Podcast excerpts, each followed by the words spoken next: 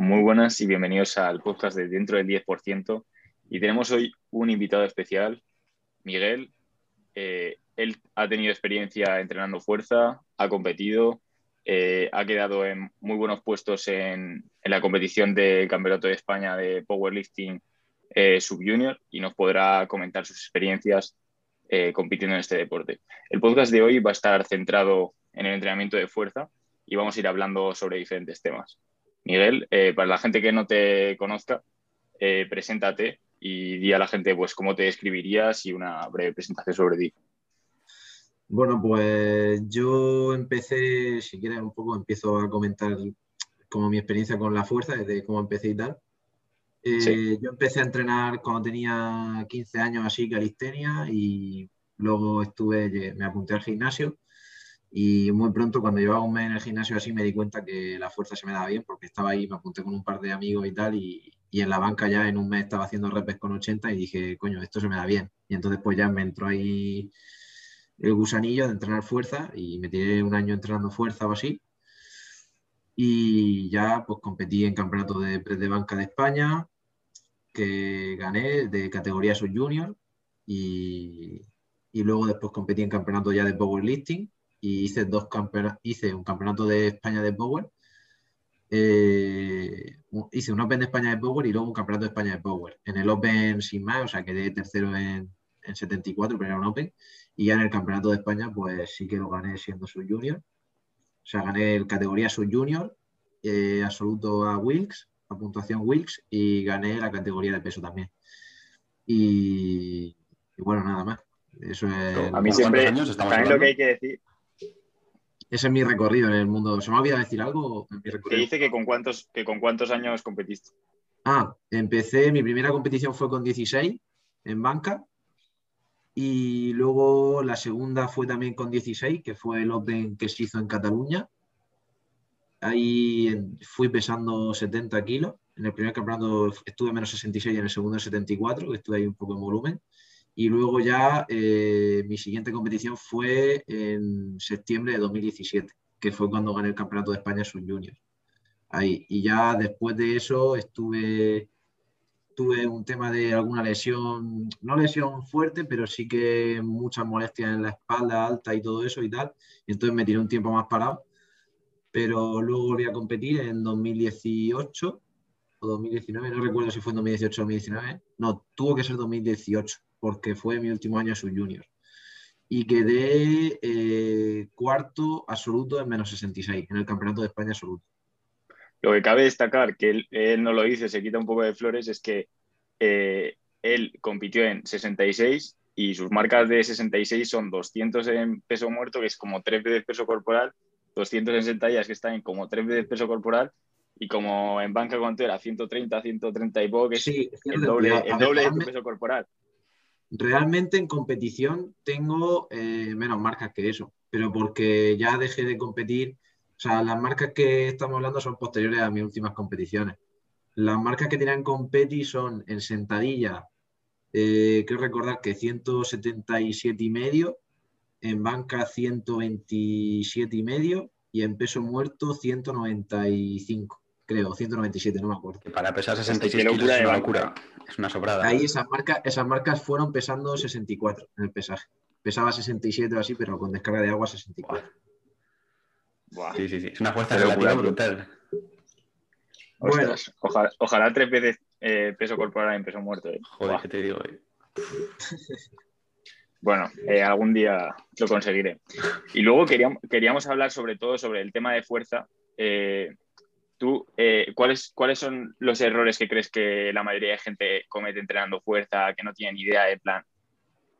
Pues yo creo, yo creo que lo primero que suele pasar es el afán de querer mover más kilos y más kilos al principio sin haber consolidado la técnica y sin haberlo automatizado. Porque una cosa es que sepa hacer una sentadilla bien o que sepa hacer un peso muerto bien, es decir, que no, que no doble la espalda, que mantenga la barra pegada al cuerpo en peso muerto, por ejemplo pero otra cosa distinta es que lo tenga automatizado y que si haces seis reps con un, si haces seis reps con un 80%, eh, cada una de las reps sea exactamente igual a la anterior. Y eso es un tema muy importante porque sobre todo cuando metes una carga máxima o submáxima de más del 90%, normalmente la técnica ya de por sí suele deformarse. Entonces, si no tienes la técnica automatizada, el problema que tiene es que no solo que se vaya a deformar, sino que además no sabes de qué forma se va a deformar. O sea, yo, por ejemplo, sé que en sentadilla, cuando meto una carga máxima, pues sé que se me van a meter un poco las rodillas hacia adentro. Y entonces sé cómo mantener el equilibrio, cómo intentar solucionarlo, pero lo tengo en cuenta. Pero si empiezo a meter peso a lo loco, no sé por dónde, no sé qué es lo que va a pasar con la técnica. Entonces estoy ya entrando en, estar fuera de control del levantamiento. para eso, por ejemplo, alguien que está empezando ahora, ¿qué le podrías recomendar de cara a perfeccionar su técnica antes de tirar mucho peso? Pues básicamente no empezar haciendo, aunque tu objetivo a largo plazo sea, por ejemplo, competir en Power, yo diría que hasta que no tengas cierta experiencia, unos meses de entrenamiento, deberías de centrarte en, hacer en hacer mínimo entrenamiento entre 6 y 10 reps, aunque sea en los básicos incluso. En peso muerto quizá un poco menos, entre 4 y 8 puede estar bien, o entre 3 y 8 reps, pero en sentadilla y banca sí que le daría muchas reps y no usaría intensidades tan altas para así poder mejorar la técnica.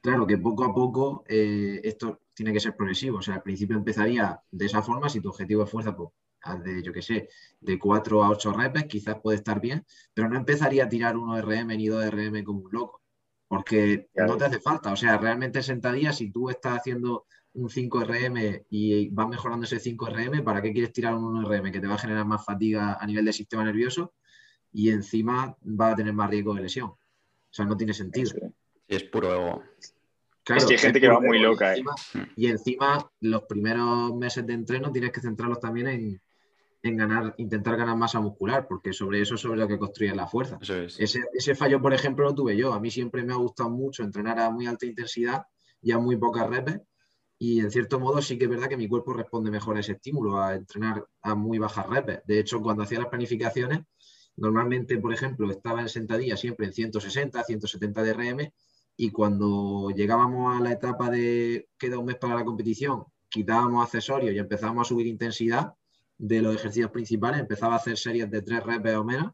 Ahí era cuando realmente, de repente, una semana hacia otra, me pegamos subido en el RM estimado de 15-20 kilos. O sea, pasaba de tener 160, 170 a tener casi 200. Entonces, me ha pasado lo mismo, tío. Claro. Porque hay gente a la que le funciona ese tipo de entreno.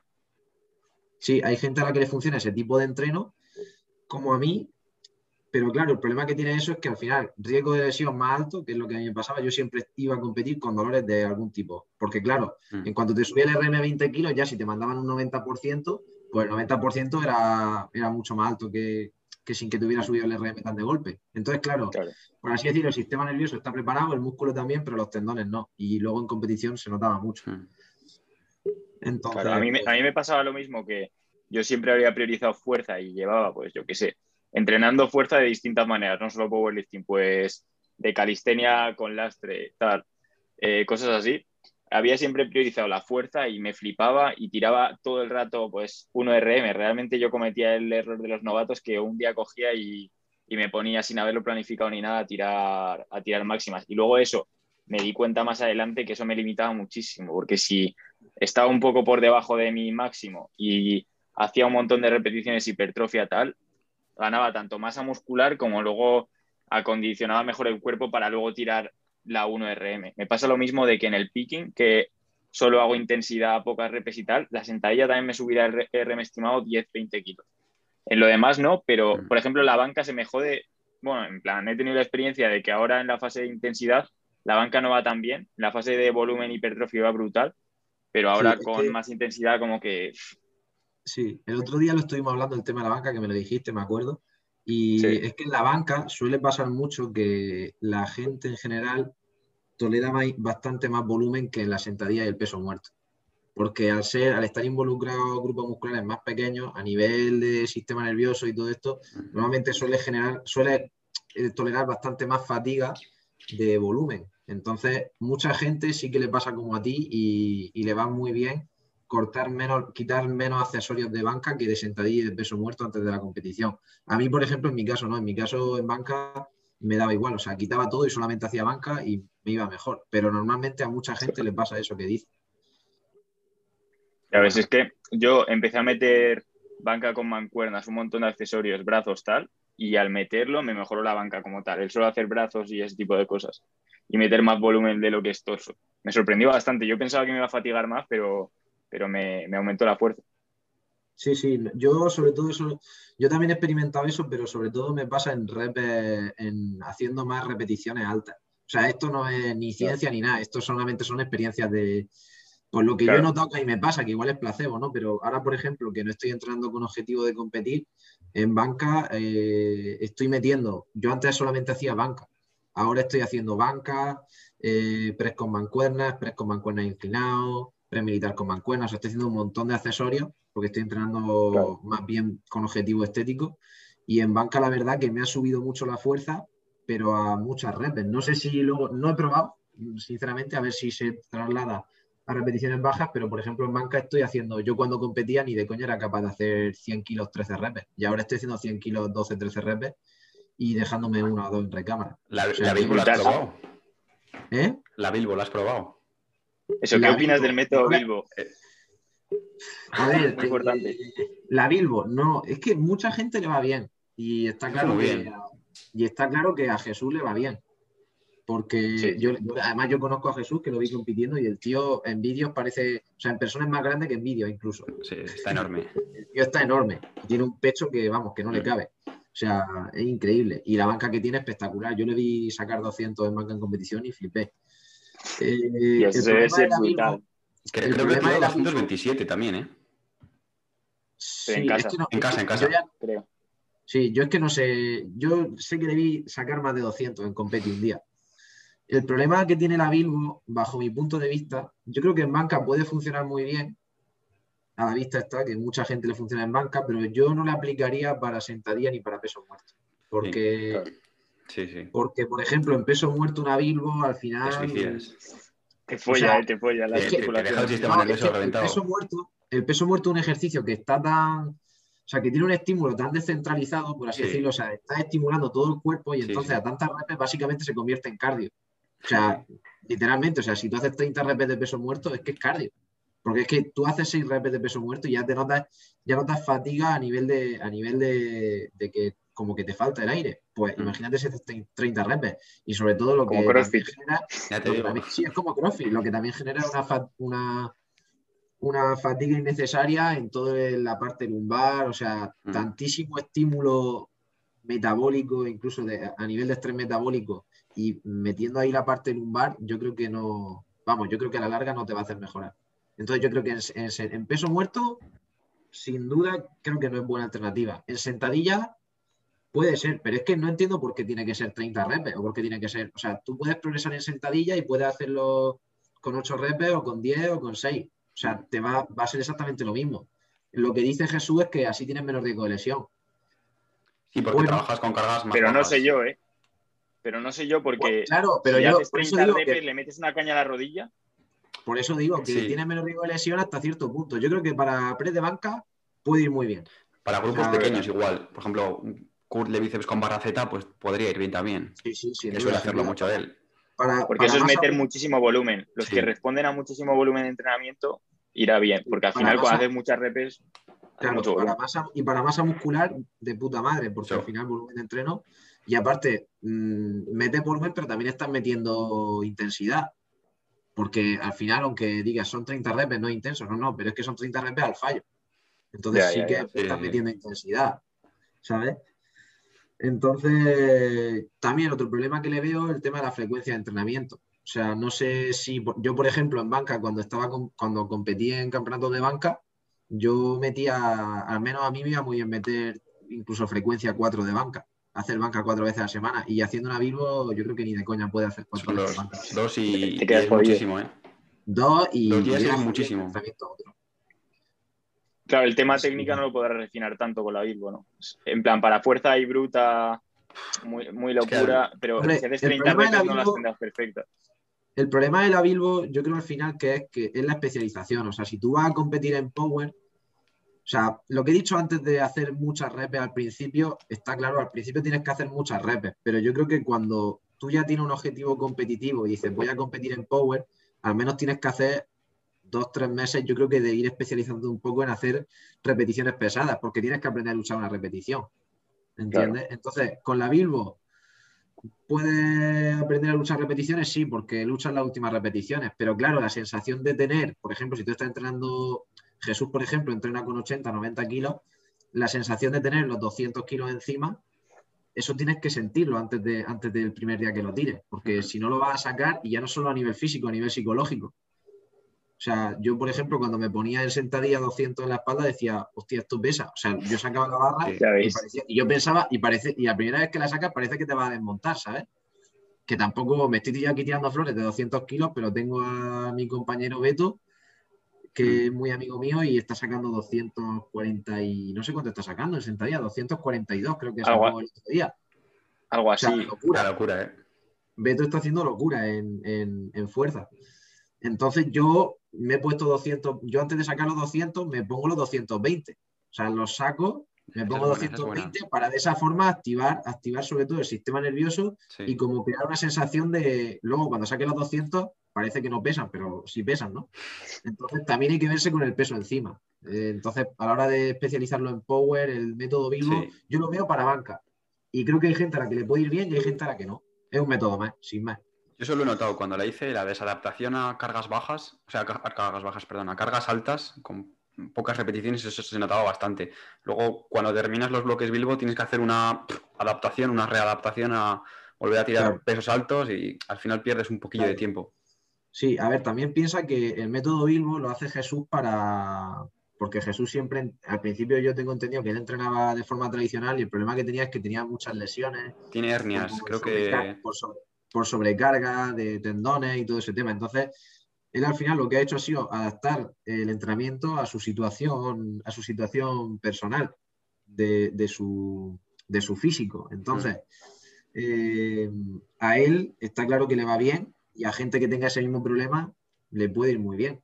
Pero yo no veo necesidad de estar entrenando a tan altas reps en el ejercicio básico para luego tener que hacer una readaptación cada vez que quieras competir.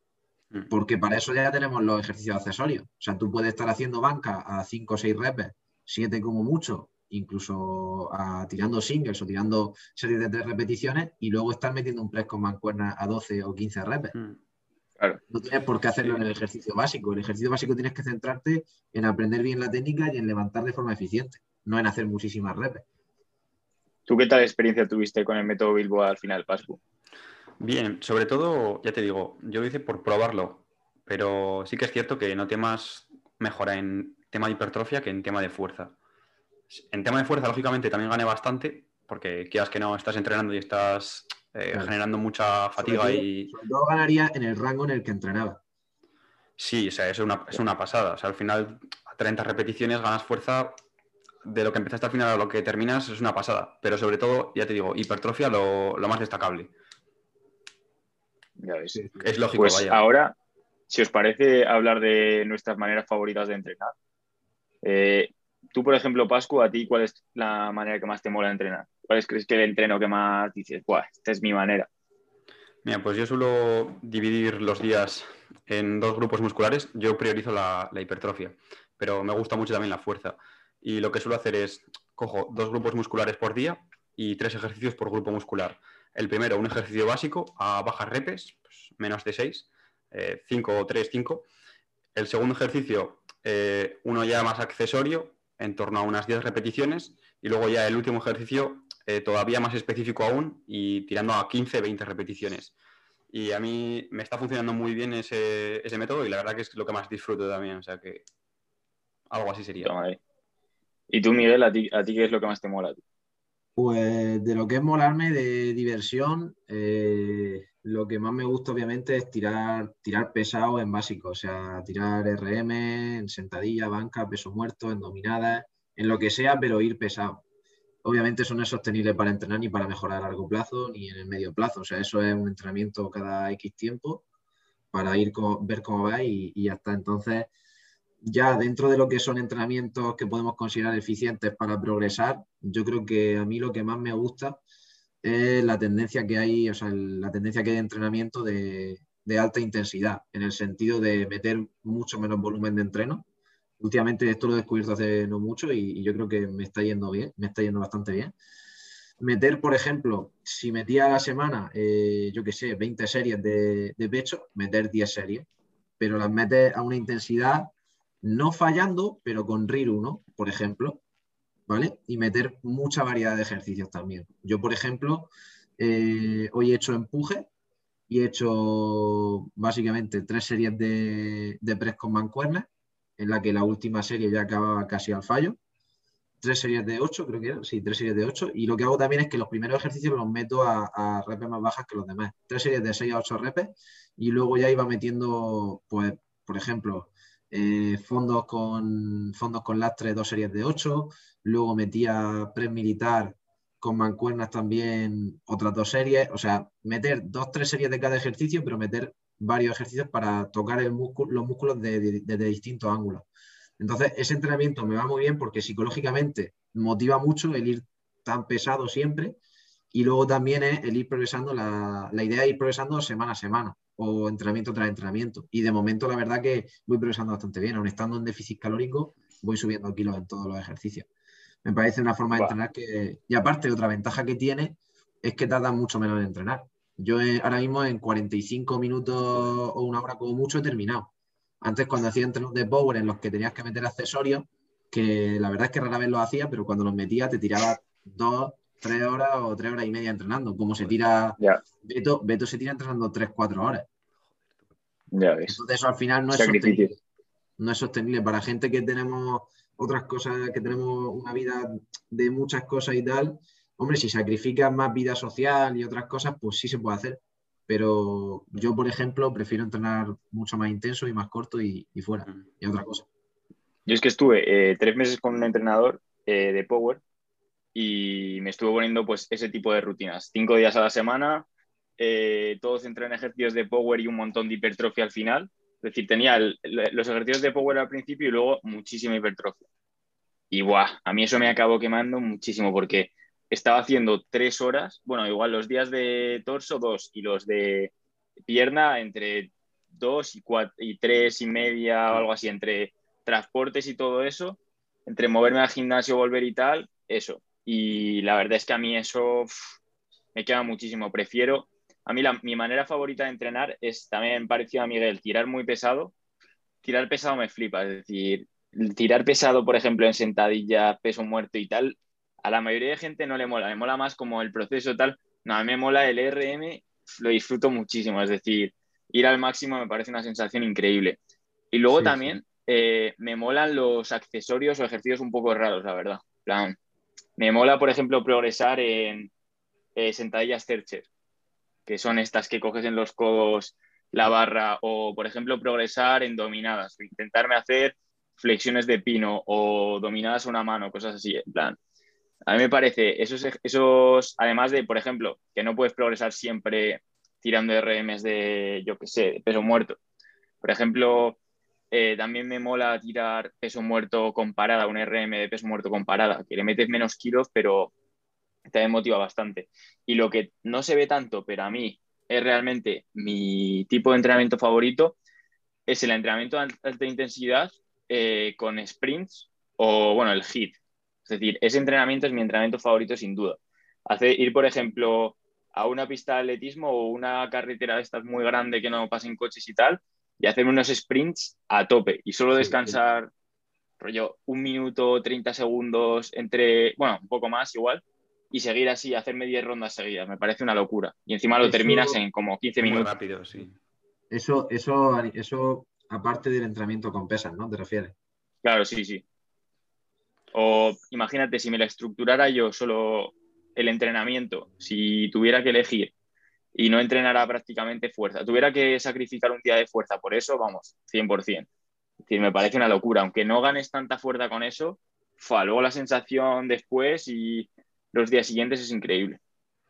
Y luego, vuestro movimiento favorito de Power, de los tres grandes, ¿cuál sería?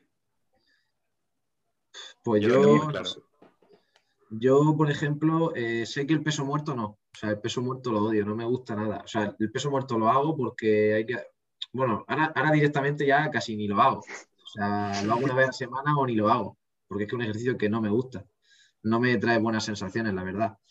Entonces, ese descartado, seguro que no. Yo lo hacía porque estaba en competición y listo. Ya entre la sentadilla y el peso y la banca, eh, hombre, la banca se me da mejor, pero la sentadilla yo creo que es más espectacular y la técnica que tiene detrás la sentadilla y, a ver, que la banca también tiene mucha técnica detrás, ¿no? Pero la sentadilla es más, me parece más estético el, movimiento y me parece que tiene como mucha más, mucha más técnica y mucha más ciencia detrás que la banca y me gusta más, me gusta más mover kilos en sentadilla que en banca. O sea que yo creo que la sentadilla. Mm. Encima la sentadilla es el más espectacular porque si la fallas te revienta. Es decir, una sentadilla cuando la fallas es una mierda. Es decir, te revienta, la tienes que lanzar o si tienes puesto barra baja estás jodidísimo. Y por eso es lo más espectacular, porque por ejemplo el peso muerto eh, puedes tirarla a la mitad, si no puedes, ya está. Y en banca, por ejemplo, si te cae el pecho no es tanto como para joderte. Hmm. Nada, simplemente vuelcas la barra hacia un lado y bueno, te puede ir, te puede al final zafar de la muerte, pero en, sentadilla, no, también puedes escaparte. Yo muchas veces he fallado tres o cuatro veces aquí en, mi casa, en el gimnasio que tengo montado. No sé si habrás visto algún vídeo, Oliver, de, de las veces que he fallado y simplemente tiro la barra para atrás y que se te, doblaron los, se te doblaron los soportes estos de seguridad, tío. Y la, barra también. la llevé a un taller y, la, con una prensa la enderezamos. Ostras, macho. Bueno, pues de mis ejercicios favoritos, yo diría que el peso muerto, pero está empezando a ser la sentadilla. Es decir, el peso muerto me flipa porque yo creo que tengo buenas palancas y tal, y, bueno, no sé si, no tengo demasiado buenas palancas realmente, pero sí que tengo mucha fuerza en el lumbar, eh, así sin natural, realmente sin haberla entrenado tanto. Es decir, de primeras ya, las primeras veces que tiré peso muerto se me daba bien. Entonces, a mí es mi favorito. Encima he progresado muchísimo en peso muerto y creo que tengo ahí potencial si le doy bastante caña. Y luego la sentadilla me, me está empezando a flipar porque, no sé, porque también estoy progresando un montón y me parece súper técnico ahí las modificaciones mm. que tienes que hacer y encima que la sensación me flipa de hacer sentadillas, vamos. Y la banca... Muy guay. pues yo al revés, tío. ¿eh? O sea, de ver, lógicamente, la sentadilla es lo que más estético me parece y lo más elegante, por así decirlo, pero de, hacer, de lo que más me apetezca hacer, sin duda la banca. Y el peso muerto, la verdad que últimamente le he cogido mucho gusto porque es que es el que más peso le pones, eh, te hace sentir muy poderoso. Yo creo que sí.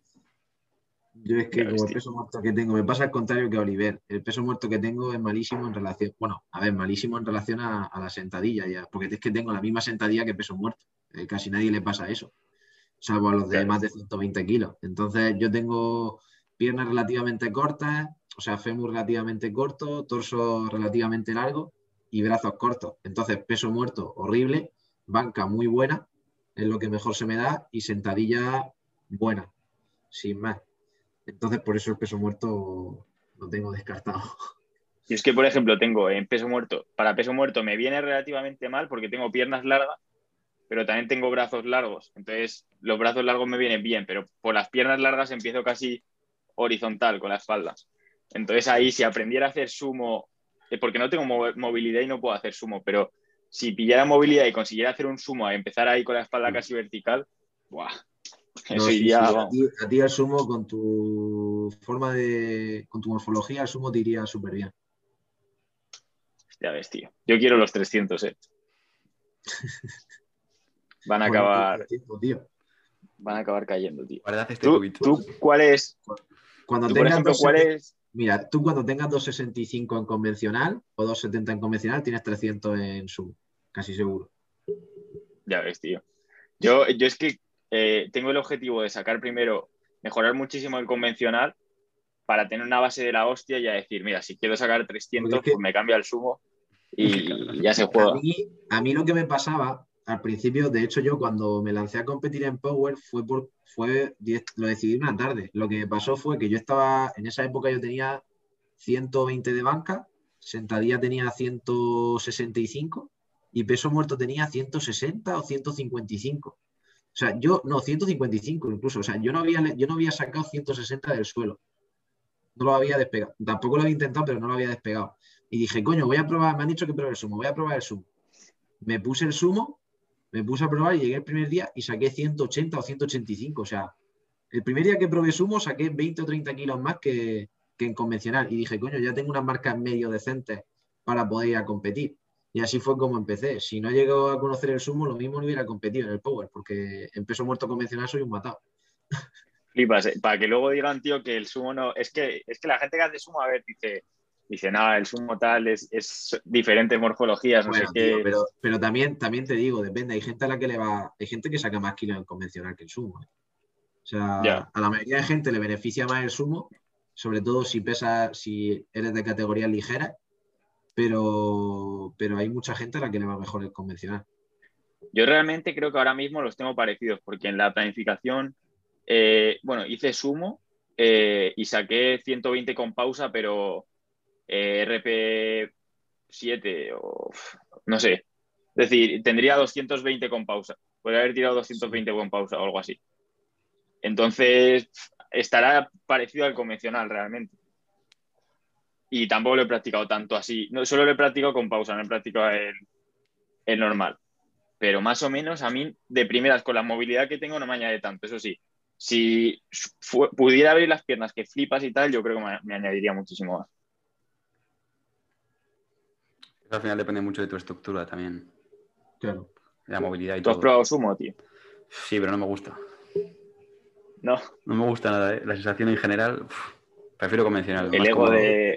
Pero, ¿por qué? O sea, ¿por qué? ¿Porque sientes que no pega bien la barra? O, Sí, yo creo que es tema de movilidad también, pero no sé, es que en el convencional lo hago tan cómodo que tampoco me apetece probar el sumo. No sé. Y luego también otra pregunta que me parece interesante hacerte, tío.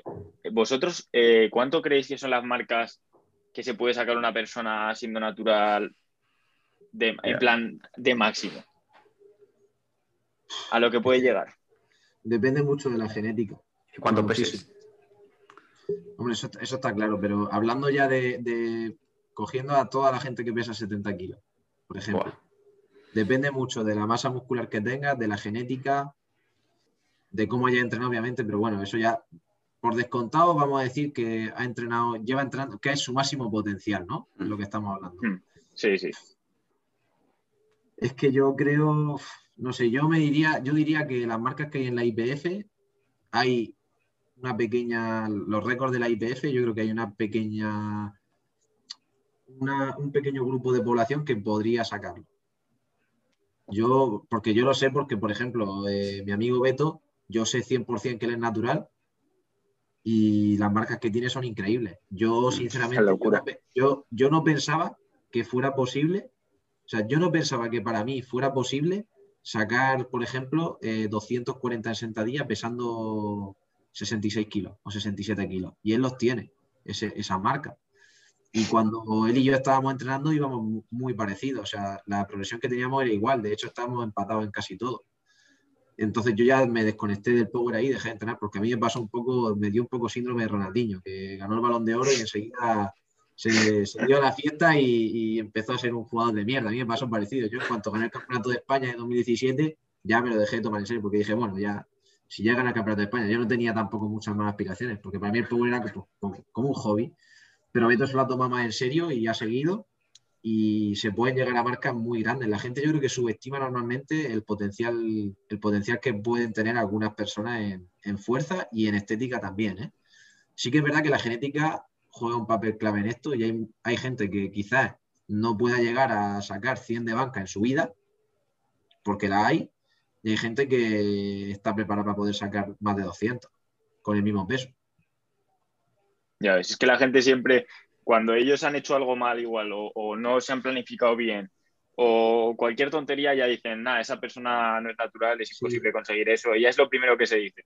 Es el hábito de y sobre todo también pasa cuando, cuando no que hayan planificado mal. O sea, puede ser que haya una persona que haya planificado perfecto, que lo haga todo perfecto y que por limitación genética propia no pueda sacar más de 100 en banca.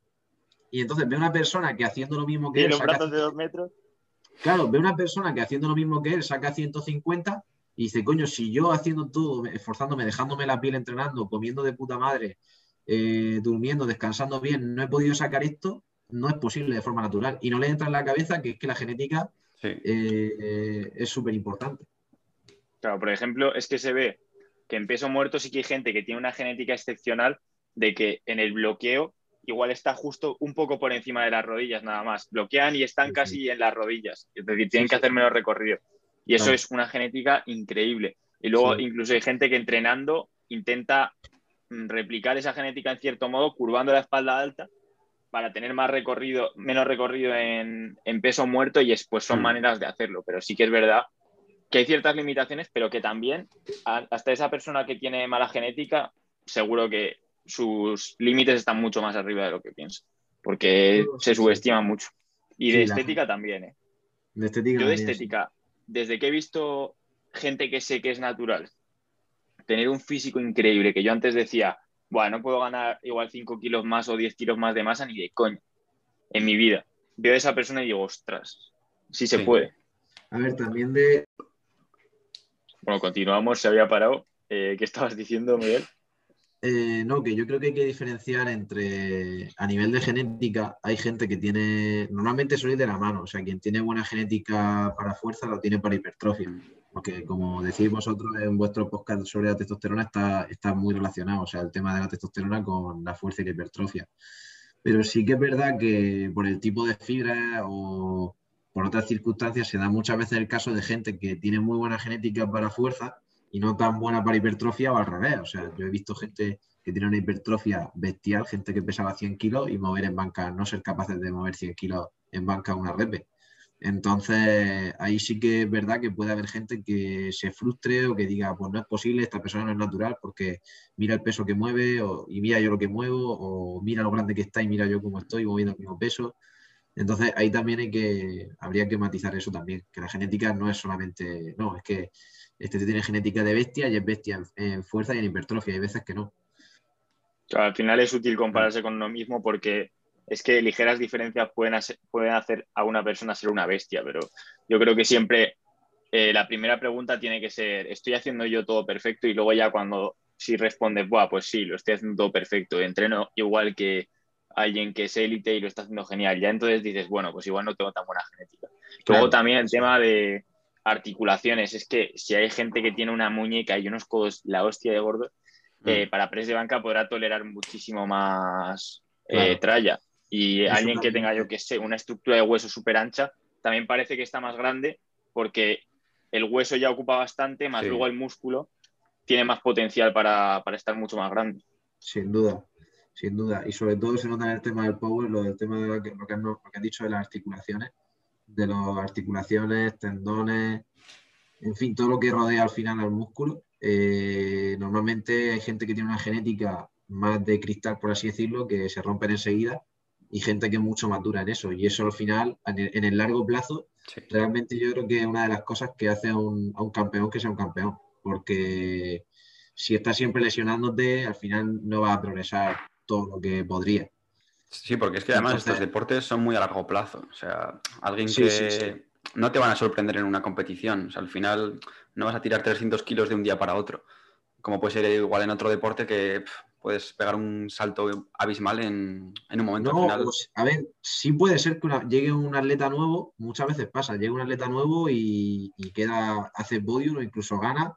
Pero claro, si tiene ese problema, puede ser que la primera competición lo haga de puta madre, pero no se va a mantener ahí. Sí, eso es. ¿Entiendes? Porque si sigue entrenando a ese ritmo, se puede romper. Entonces, eh, al final, ser un buen atleta de fuerza no es hacer una competición buena o tal, es mantenerse ahí, ir progresando, porque al final, ¿de qué te sirve que saques 300 en muertos si sacas 300 en muertos y luego estás lesionado de la espalda un año? Mm.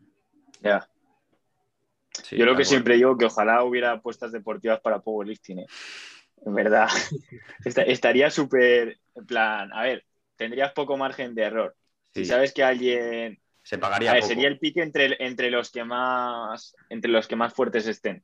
Y ya dicen, pues este o falla esto o va hace un intento, un segundo intento demasiado fuerte y ya falla el tercero, tal. No, si, el tema, de las apuestas se puede llevar hasta donde quiera. Al final es cuestión de que haya público para ello. Porque en el fútbol se hacen apuestas hasta de cuántos minutos va a estar este jugador en el campo, o si lo van a cambiar, o, sea, apuestas absurdas, cuántos corners, cuántos. Entonces, en el Power se podría hacer una apuesta de le van a dar nulo y no nulo, le van a dar nulo por profundidad, o le van a dar nulo por mover la cabeza. Ya es. Ya ves. ¿Y tú, tú qué tal ves el futuro del powerlifting? A ver, pues Ahora con lo que está viendo en España, que cada vez más gente se está uniendo. Sí, a ver, yo la verdad que desde que dejé de competir estoy un poco, un poco desconectado del panorama a nivel nacional e internacional. A nivel internacional es que nunca he estado conectado. Yo estaba compitiendo en Campeonato de España. Oye, ¿has visto Brett Gibbs o has visto tal? Y yo, es que no sé quién es. O sea, no sabía quién tampoco sé. Porque no, solamente estaba centrado en con la gente contra la que yo competía y, y poco más. Pero yo diría que, a ver, está creciendo, está claro que está creciendo pero yo sinceramente tampoco le veo un crecimiento, típico crecimiento que puede darse en cualquier deporte de forma más exponencial, ¿no? Que es lo que, es lo que suele pasar, que está en boca de todo el mundo. Sí que es verdad que se suele ver en los gimnasios, mm, ya no, no creo que esté calando tanto el, tema de competir en power, pero sí que está calando más el tema de entrenar multiarticulares en el gimnasio, entrenar mm. pesado, o sea, se ve mucha más gente ahora mismo entrenando sentadilla, entrenando peso muerto, entrenando banca, eh, pesado o no pesado que hace 3, 4 años. Prácticamente nadie hacía sentadilla. Sí, pues eso. Gimnasio, sentadilla libre. Sobre todo, algo que se está poniendo muy de moda, yo creo, es el tema del power building que, llaman ahora. El tema de tirar muy fuerte, pero estar fuerte también. Sí, está pegando fuerte. Está muy bien el tema del power. A mí me gusta mucho la filosofía mm. del power building. Yo no se podría decir que soy power builder porque no hago peso muerto, pero si no, sí que, sí que, bueno, no hago peso muerto, lo hago una vez cada 15 días, pero sí que se podría, sí que me, encaja, me encasillaría en esa, en esa categoría, porque la filosofía al final es eso, entrenar pesado y meter también estética y tal. Sí que no, a lo mejor no concurro tanto con lo de meter mucho volumen de entreno en, en accesorios, porque yo soy más de incluso los accesorios, entrenarlos de forma intensa pero, pero está muy bien. Me parece que es buena iniciativa esa idea. Y también que ahí está todo el mundo metido. Gente que está más enfocada en hipertrofia y gente que está más enfocada en powerlifting. Al final es como una forma de agrupar a todos en algo que intenta ser un híbrido entre las dos. Sí, a mí lo que me parece flipante es que así empezaron Arnold y Franco Columbo. Mm. Empezaron un poco distinto porque, eh, por lo que tengo entendido, empezaron en clubes de alterofilia y ese tipo de cosas como entrenando fuerza de manera más general, pero luego transicionaron a eso de tirar pesado y a la vez entrenar hipertrofia saco. Y a mí esa filosofía old school me flipa, sinceramente. Sí, a ver, también hay que, yo sí que diría, en esto lo vi hace, hace un tiempo, se lo escuché a, no sé si conocéis el canal de Héroe Fitness. Sí, sí, sí. sí, Muy bueno. Ojalá traerlo aquí. ¿eh? Ya te digo. Sí, sí, sí, ojalá. Yo, yo creo que ese tío sabe muchísimo y me gusta mucho su filosofía de entrenamiento por el tema de la alta intensidad. Y sí que es verdad que una cosa que nombra y que yo creo que lleva razón, que no hace falta tampoco citar estudios, simplemente por lógica, eh, tú sabes que si quieres entrenar en una intensidad muy alta para generar hipertrofia o, lo que sea, al final, a ver, si no tienes un objetivo competitivo en Power y tu único objetivo es la hipertrofia, es más eficiente, por ejemplo, para hacer piernas, hacer una prensa muy pesada y casi al fallo que hacer una sentadilla libre. ¿Por qué? Porque en la prensa tú te sientas y lo único en lo que te tienes que concentrar es en, empujar con todo y ya está. Y puedes llegar al fallo, puedes hacer una drop set, pero en sentadilla, antes de llegar al fallo muscular, no va a llegar al fallo muscular, va a llegar al fallo técnico. o sea, prácticamente es imposible llegar al fallo muscular en sentadilla o, en, sentadilla sobre todo. En pre de banca sí que se puede llegar al fallo muscular, pero siempre vas deformando la técnica antes de, de llegar al fallo. En cambio, en una prensa si tú no quieres y te concentras, puedes no, que la técnica no, no, empeore nada. Entonces sí que yo creo que es más eficiente utilizar máquinas, poleas, o sea, utilizar ejercicios que ya te guíen el patrón de movimiento para generar un estímulo de cara a hipertrofia. Pero, claro, yo, no, lo hago, yo no lo hago 100% así porque me gusta, ¿entiendes? Entonces también es importante que te guste el entreno que estás haciendo, porque si no, no vas a progresar, lo vas a dejar. Eso te refieres a alguien igual ya un poco más avanzado, ¿no? Que quiera hipertrofiar las piernas en, particular. Porque igual a alguien novato es más interesante una sentadilla que involucre igual más grupos musculares o puede secretar mayor cantidad de testosterona y igual, aparte de esa hipertrofia en, la, en las piernas, puede promover que haya mayor hipertrofia a nivel general. Sí, pero eso, por ejemplo, también lo, también lo hablaba Irvefine en el vídeo y lo que decía era que eh, había estudios que habían demostrado que sí que sí que se elevaba la testosterona, pero era una cosa que, sucedía en el momento del entreno, evidentemente. Pero luego tres horas después. Hmm. Claro, luego un tiempo después la testosterona vuelve a su, vuelve a su punto. Entonces, Pero ¿te imaginas día- hacer el método búlgaro? Plan, el método búlgaro, no sé si sabes cómo es, que es, es básicamente entrenas todos los días y tiras un máximo todos los días de sentadilla. ¿Qué dices? En plan, tío? por la, incluso dos veces al día, en plan, por la mañana y por la tarde tiras Sí, eh, máximos. Y eso lo usaban los, los levantadores sí, de alterofilia claro. búlgaros. Y esos Claro. realmente sí que estaban liberando testosterona todo el día. Bueno, No, no, no, muchísimo más. eso Luego la que liberaba- se metían. eso li- hombre, eso liberaban testosterona, pero con jeringuilla, que es distinto. Porque, Ya, sí, sí. tío, ese método de entrenamiento, siendo realista, para una persona natural, imposible. O sea, y. y ¿Tú crees que el búlgaro cinco veces a la semana, por ejemplo, seis es imposible? Pero hacer seis, frecuencia seis de sentadilla. A ver, puede hacer frecuencia 6 de sentadilla, sí. Pero no sé hasta qué punto, cuánto volumen de entreno mete y qué intensidad mete. O sea, Es, que es, no- eh, hacer un single diario. O sea, no es tirar tu máxima todos los días, sino es llegar a un máximo local, ¿sabes? Del día. Sí, plan, si un día estás flojo, por ejemplo, si tienes de máximo 200, pues tu máximo ese día es 160 si, si no te ves fuerte ese día. sí. A ver, puede ser interesante. Es que, pero yo dudo mucho que los búlgaros lo hicieran así, tío. Yo creo que lo harían con bastante más volumen e No, no. Lo hacían tres veces al día, tirar máximos en, en Ah. clean, and jerk y en arrancada. Y descansaban, imagínate, estaban por la mañana, tiraban un máximo de, de una serie de lo que sea y entrenaban sin cafeína, sin música y sin estímulo. Y entre series se metían en una sala oscura, sin música ni nada, y descansaban respirando para, para poder recuperarse. Y el fundamento de eso era no activar el sistema nervioso cada día para poder recuperarse antes. Porque si activaban el sistema nervioso y iban al máximo loquísimos, eh, se iban a joder para los siguientes días y no iban a poder hacer máximo. Sí, sí, sí. Es Y así entrenaban justo solo la fuerza máxima. Sí, la verdad que no lo he, no lo he, no lo he estudiado ese método, pero También hay Es que decir, de ese método, de ese método solo, solo triunfaban una parte muy pequeña, un 10-20%. Pero los que triunfaban fueron campeones y, y ganaban realmente. Los búlgaros tuvieron una racha que ganaban todas las Olimpiadas por, por ese método en a ver, también. concreto. Mm, Es que no sé yo, no estoy tan seguro de que fuera ese método. Yo, a ver, está claro que el, el que al final es que lo que he dicho es que la genética juega un papel muy importante. Entonces, un tío que tenga genética y que pueda tolerar un- una frecuencia tan alta y, y este tema, pues le va a ir bien. O sea, pero es que si le metes tres días de frecuencia, tres de sentadilla, también le va a ir bien, ¿sabes? Entonces, o sea, yo lo que quiero decir es que hay muchos caminos que llevan al mismo sitio al final. ¿sabes? Entonces, pues los métodos son interesantes. Yo creo que, contrariamente a lo que la gente piensa, no hay que hacer solamente lo que la ciencia te diga que es perfecto, porque al final lo importante es que es la adherencia al entreno. O sea, porque Claro. es que el no ir motivado a entrenar y decir, no, es que estoy haciendo lo que dice la ciencia y lo que es lo más eficiente. O sea, por ejemplo, lo que yo te he dicho, lo más eficiente, por ejemplo, para hacer crecer las piernas es meterse debajo de la prensa, hacer series casi al fallo y centrarse solamente en empujar y hacer todas las repeticiones exactamente una igual a la otra.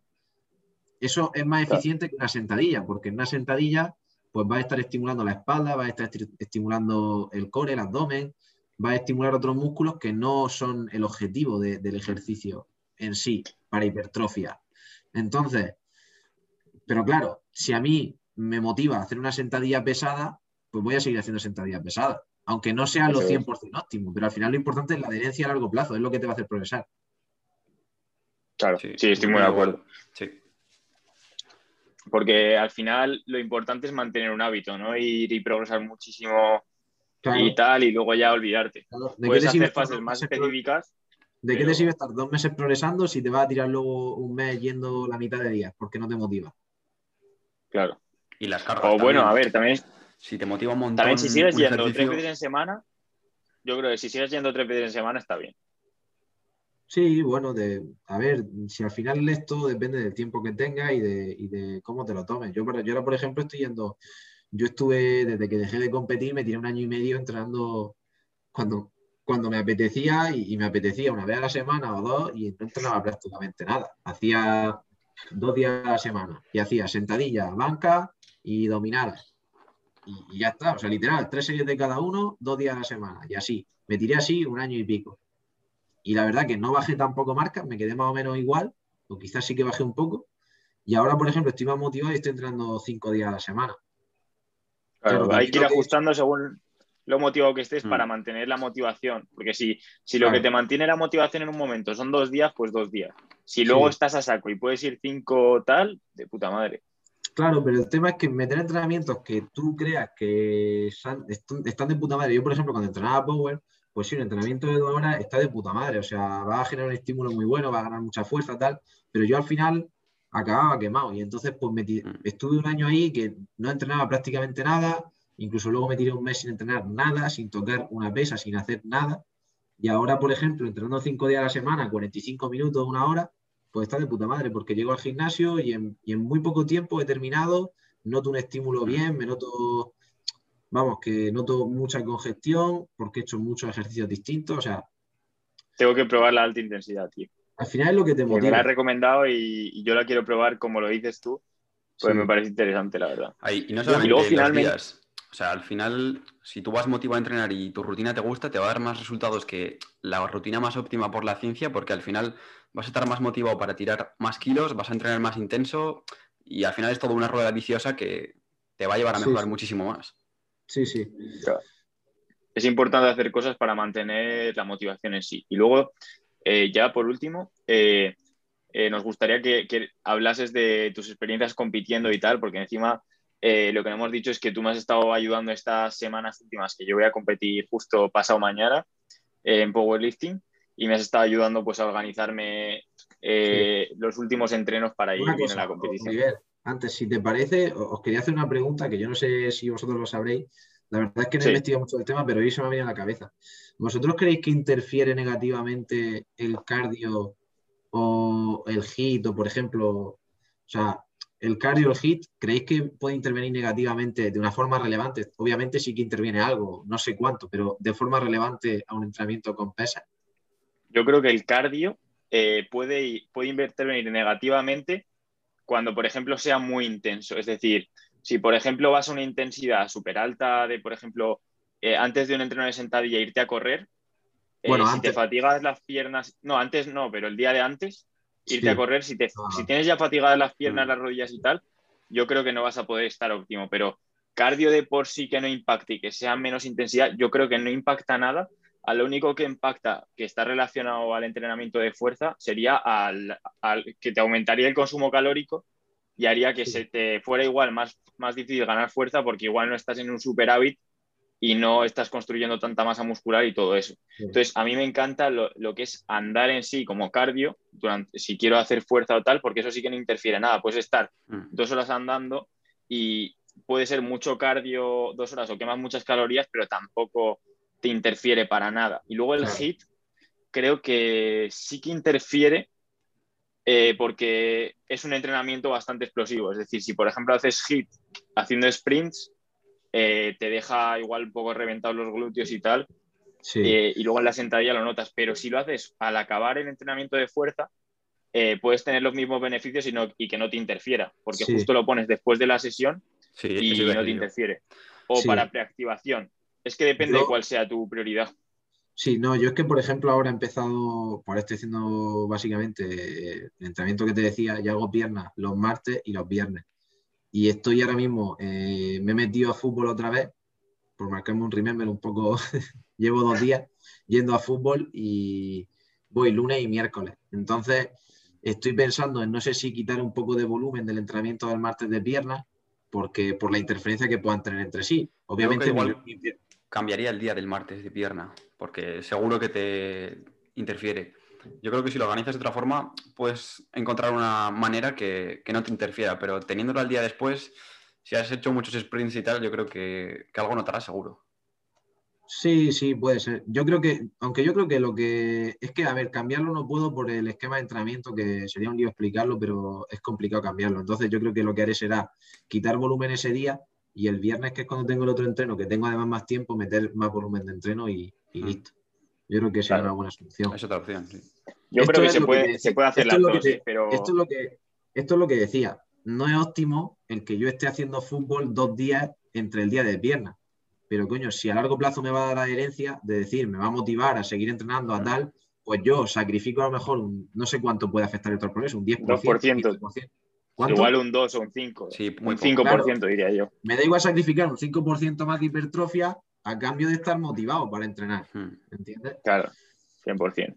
Al final es buscar razones para seguir entrenando y seguir mejorando.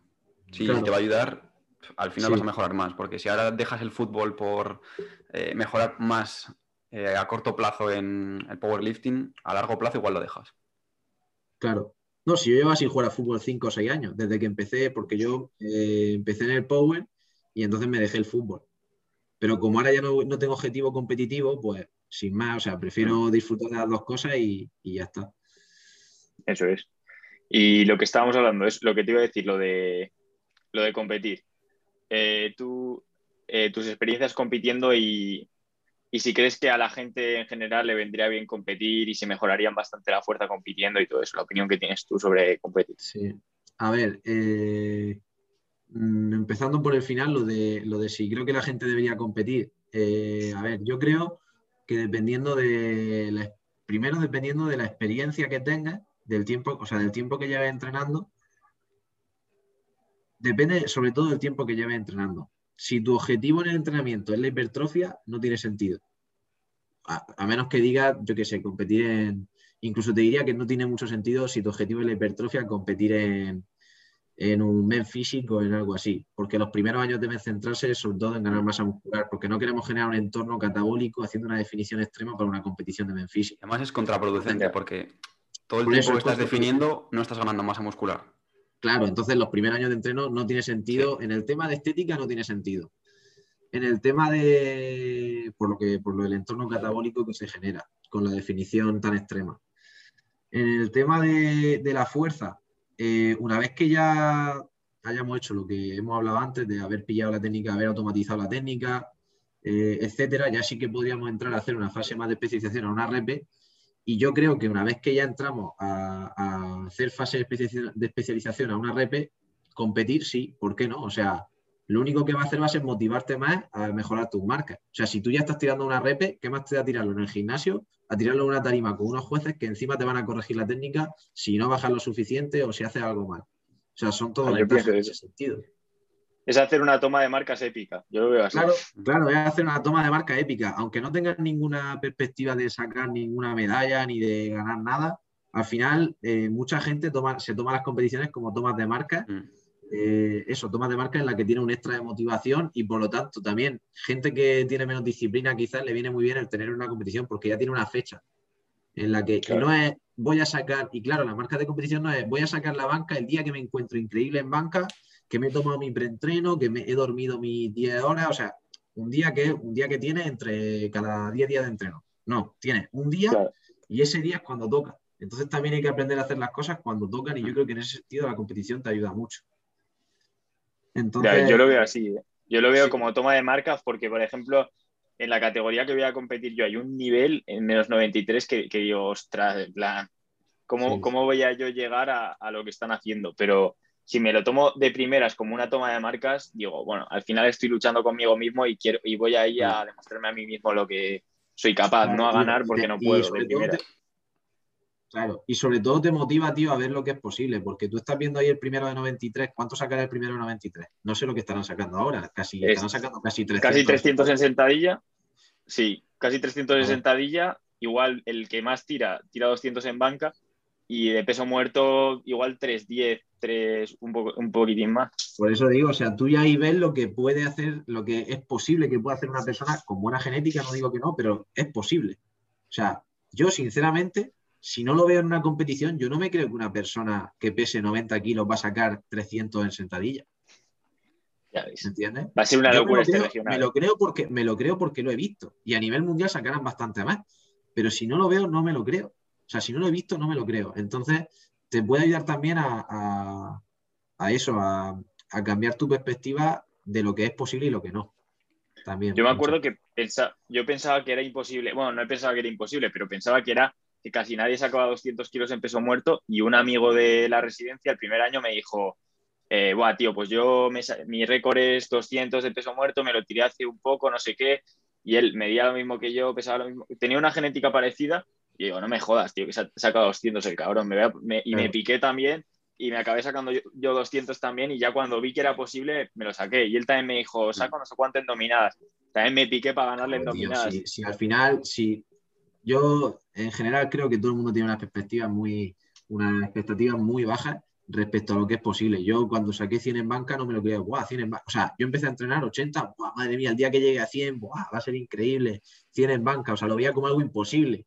Y luego acabé sacando, ahora estoy estimando casi 150 que dudo mucho que los saque porque tengo una adaptación a, carga, a, cargas bajas ahora, o sea, estoy haciendo muchas repes. Pero coño, en mi vida me habría yo imaginado que pudiera llegar a sacar 140 o 150 en banca. Lo veía imposible. Entonces, en eso sí que la competición ayuda. Lo que sí que no recomendaría es que la gente compitiera nada más haber empezado en el gimnasio, llevando muy poco tiempo. Porque no tiene sentido hacer una, lo que he dicho antes, no tiene sentido estar entrenando a cargas muy bajas cuando llevan muy poco tiempo entrenando. Pero bueno, en el medio plazo sí, lo veo lo mejor y en el medio y largo plazo lo veo muy bien la competición. Hmm. Y luego... Es que, buah, yo, yo creo que voy a flipar en, el regional porque hay 150 personas eh, que se han apuntado y va a haber una competencia brutal. Yo estoy justo en el grupo de en medio, entonces eh, en el grupo que me han puesto pues son gente que se sacaron unas marcas pues como yo, parecidas tal. Entonces lo bueno es que se mantiene la competencia esto. Han hmm. hecho como grupos más o menos por niveles y eso viene genial para, para picarte más. Claro, ¿y cómo han hecho los grupos? O sea, vosotros, porque tú no tienes marca anterior de otras competiciones. No, pero más o menos de lo que es. Claro, eh, más o menos de lo que veía que la gente se sacaba en el gimnasio tal, o un poco. Realmente sí, un poco, un poco, yo creo que han visto más o menos lo que iba sacando la gente en el gimnasio o sacaba tal, y los han puesto. Y los que ya sabían que, que de antes habían competido, tenían marcas claro, y tal, han hecho el primer grupo con ellos. Sí, ahí simplemente luego los, otros que dos... ya tienen marca. Claro, los, otros que ya tienen marca van con sus marcas anteriores. Pero, por ejemplo, los que competís por primera vez, que han hecho o han preguntado el opener de cada ejercicio. Sí, más o menos, sí. Mm. O de lo que tiramos en el gimnasio y tal. Pero vamos, que yo creo que como está estructurado, es el primer grupo, son los que van chetadísimos. Y los mejores 100% que ya saben o de que, lo que han tirado Mm. en el gimnasio tal o de lo que han competido. Y luego los otros dos grupos, el mío y el siguiente, ya son un poco aleatorios, ¿sabes? Es mejor Yo creo. Sí, mucho mejor. Sí. Un poco aleatorio, pero me refiero eh, que en, nuestro grupo pues no somos tan tan buenos como esos que hmm. aspiran igual a campeonatos de España y tal. Sí, bueno, está siguiendo al final el principio de, de, está siguiendo el principio de intensidad con los cargadores. Los cargadores primero harán el trabajo intenso con la otra gente a meter discos y luego ya cuando ya estén reventados ponen a, vosotros ahí a meter un par de discos de 20 en cada lado y tal. ya ves, tío. Estoy motivado, ¿eh? Hay que... Eh, faltaba algo, ¿no? Me has preguntado, ¿qué era lo que me habías preguntado? Ah, por experiencias de competición, ¿no? Sí. Ah, sí. Y exactamente qué... pues que, ¿qué tal? En plan, ¿cómo fue tu primera vez compitiendo y tal? Y si te gustó, ¿cómo fue la experiencia bueno, pues, general y la preparación? Sí, la primera vez que competí, tengo una anécdota que, es graciosa, que me pasó. Eh, la primera vez que competí, yo llevaba, básicamente yo estaba entrenando pesas, sin más, ¿no? O sea, yo estaba entrenando pesas por, en el gimnasio aquí en, en mi pueblo y entonces yo dije, coño, yo descubrí el canal de Power Explosive, ¿no? Y entonces pues dije, Buah, voy a hacer mm, banca, tal, voy a hacer retracción escapular. Aprendí la técnica por mi cuenta y tal. Y entonces pues ya ahí me di cuenta que tiraba kilos y tal. Y dije, bueno, pues me voy a montar un gimnasio en mi casa. Me monté, me compré la jaula, me compré el banco, la barra y 140 o 150 kilos creo que tenía en esa época. Y entonces pues me puse a entrenar banca ahí, frecuencia 2, frecuencia 3 y en tres meses me vi que de los 80 o así pasé a, los, pasé a tener 100, prácticamente 100, 102. Y dije, coño, y me metí en, me metí en la página de, busqué Powerlifting en España, a ver si había competiciones, me metí y dije, hostia, pero si el récord está en 95 de banca, en menos 66. Y dije, si tengo el récord. Y mire, competición, campeonato de España de pérdida de banca. Y dije, coño, pero si el campeonato de banca es dentro de un mes y pico. Y entonces pues dije, me apunto. Me informé, llamé, eh, encontré un club que estaba aquí en Murcia, me apunté con ellos y, ya fui a, fui a la competición. Y yo cuando llegué allí yo no conocía a nadie, yo nada más que conocía, de hecho no conocía, no sabía ni quién era Jesús Varela. Y lo vi allí, vi que todo el mundo estaba hablando con él y dije, guau, este tío tiene que ser alguien importante tal. Y dije, me voy a echar una foto con él, ¿sabes? no sabía ni quién era. Qué grande. Ya me contaron quién era y dije, bueno, pues me he hecho una foto con él, estuve ahí con él y tal. Y luego ya pues entré a competir y, y bueno, yo cuando llegué allí me pesé el peso perfecto, yo no sabía ni lo que era una escala de agua, no había hecho, pesaba 65 y medio, el peso que yo llevaba. Eh, y lo gracioso fue cuando me pesé y entonces empezamos a reponer, ¿no? Y entonces de repente vi que todos los que iban a competir contra mí y todos los que había por ahí cerca, porque eran todos sub-juniors, estábamos en una competición que era Campeonato de España, pero eh, eh, íbamos a ir al grupo, por así decirlo, de los sub-juniors. Eran todos chavales de 16, 17, 18. Yo tenía 16 en esa época. Sacaron todos sus batidos de, de hidratos, que al final lo que luego yo eh, copié para las siguientes competiciones de maltodextrina, dextrosa, fructosa, una combinación que suele ir bien y tal, sus pastillas de cafeína, no sé qué, y yo iba con mi padre, mi padre flipaba, esta gente, madre mía, esta gente va muy profesionales. Y de repente saco yo un bocadillo de jamón, un donut, no, un bocadillo de jamón, dos donuts y un acuario. y así hice yo la carga, con un bocadillo de jamón, un donut y un acuario. Claro, los demás me miraban con una cara como diciendo, este tío, ¿dónde ha salido? ¿De dónde eres? De Murcia, de Murcia, encima, encima de Murcia. O sea, imagínate ya, cuando dije que era de Murcia, ya, buah, eso era hasta un cachondeo. Y nada, luego salí y, y- y le gané a los de mi categoría, le gané a todos. Hice, hice de primero, creo que hice 90, de segundo 98, que ya era récord de España porque era 97 y medio el récord, y de tercero 102 y medio. Y, ahí ya, pues, y ya me di cuenta, coño, pues esto se me da bien, tal. Ya conocí mucha gente después de eso. Y, y ya pues me preparé para el Campeonato de España de, de Powerlifting, que ya sí que lo hice con entrenador ya. Bueno, no. Después de eso fui al Campeonato de España de Powerlifting al Open, que fue en Barcelona, y ya fue sin, sin- fui sin entrenador. Ahí fue bien, también sin más. y que ahí, por cierto, hice eh, sentadilla 165, banca 120, y luego en peso muerto hice eh, nulo 170, nulo 180, le fui metiendo más peso después de hacer nulo y tuve un par de cojones. Y sabía que si te dan, si te dan tres nulos en un movimiento te descalifican, o sea, no puntúas nada. y le metí 185 de tercero, porque en el primer intento, en el primer intento me dio un tirón en el isquio, en el segundo intento tuve un fallo técnico en el bloqueo y dije, le meto 185. Y los jueces, seguro, seguro, y yo, sí, sí, sí, le meto 185. Y con un par de cojones lo saqué ahí los 185. Eso fue bestial. Ahí dijeron, ahí me dijo la gente, buah, tío, de cabeza de competir tienes, porque hay que tener mucha confianza y de- mucha determinación para ir fallando e ir subiendo el peso, ¿sabes? O sea, parecía una partida de póker eso. Ya ves. No, sí, hay que tener huevos, ¿eh?